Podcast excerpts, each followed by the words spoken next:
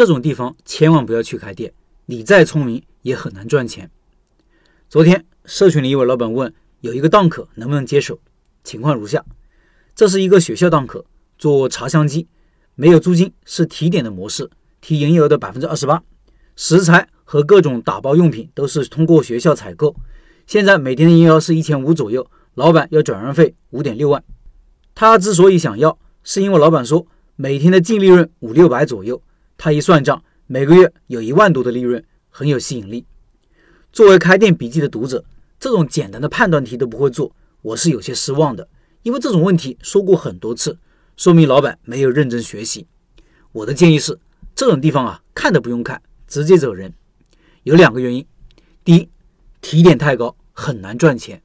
这是一道很简单的算术题，按照毛利百分之六十来计算，除去百分之二十八的扣点，就只剩下百分之三十二了。这百分之三十二要支付。水电物业费、人工工资，还有各种杂七杂八的费用，自己能剩下多少净利润呢？可能基本没有了。我算的是百分之六十的毛利哦。学校里的生意毛利大概率是达不到这个水平的，可能只有百分之五十。老板提到了整个食堂平摊水电费，这种方式啊是最坑的，费用远比自己单独的电表要贵。我估计每个月打底三千块钱起，很多时候要超过店铺租金的成本。这一块费用。每个月商户们都是怨声载道，但是又没办法。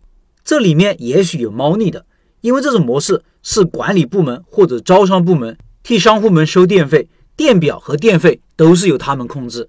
还记得我以前提过的电费的问题吗？前些年很多店铺都是一块三到两块钱一度，这些房东或者物业是明目张胆的从里面赚差价的。现在虽然降低了一些，但是这种统一收取电费的操作背后的操作空间很大。提醒各位老板，现在的商用电普遍是一块钱以下，这是第一个不能做的原因。第二个原因是学校统一进货，这也是个大问题。千万不要觉得这样省事哦，这是最要命的呀！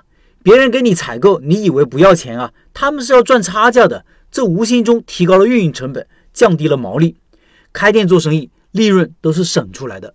进货成本因为在所有成本中占比最大，所以是最有空间降成本的。如果你把这个空间拱手让人，就等于少了一种让你提高利润的可能。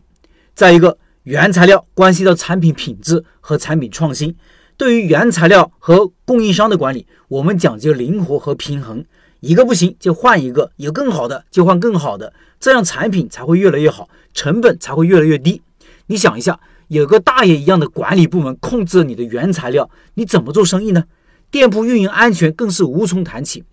有了这两个原因，这个地方就基本上不用考虑了。老板还有个思考误区，就是老是在猜测上一家每天做多少营业额，上一家能赚多少钱，这是新手最关心的。但是对于开店老司机而言，这是最最不重要的，因为上一家能做多少营业额，能赚多少钱，跟自己一毛钱关系也没有。为啥？我们开店选址，图的是这个店铺本身的条件以及。这里的消费潜力和竞争环境本身的条件包括店铺大小啊、展示面啊、水电啊、租金这些因素；消费潜力包括目标顾客的数量和质量、外卖潜力；竞争环境包括竞争对手的数量和实力。就这三个因素决定了一个店铺值不值得接手。至于上一家的表现，你要这样思考：他做得好又怎样？你能做得跟他一样好吗？不好的话，结果就对你毫无意义，而且。要转让的店铺大概率是不好的，这有什么关系的呢？你就当他做的很烂，即使对方把牛吹上天，你也不要信。我自己去看店铺，上一家每天能做多少钱，能赚多少钱，我压根都不会问。你真正要思考的是上面提到的评估店铺能不能接手的三个因素，以及接下来你准备怎么干的问题。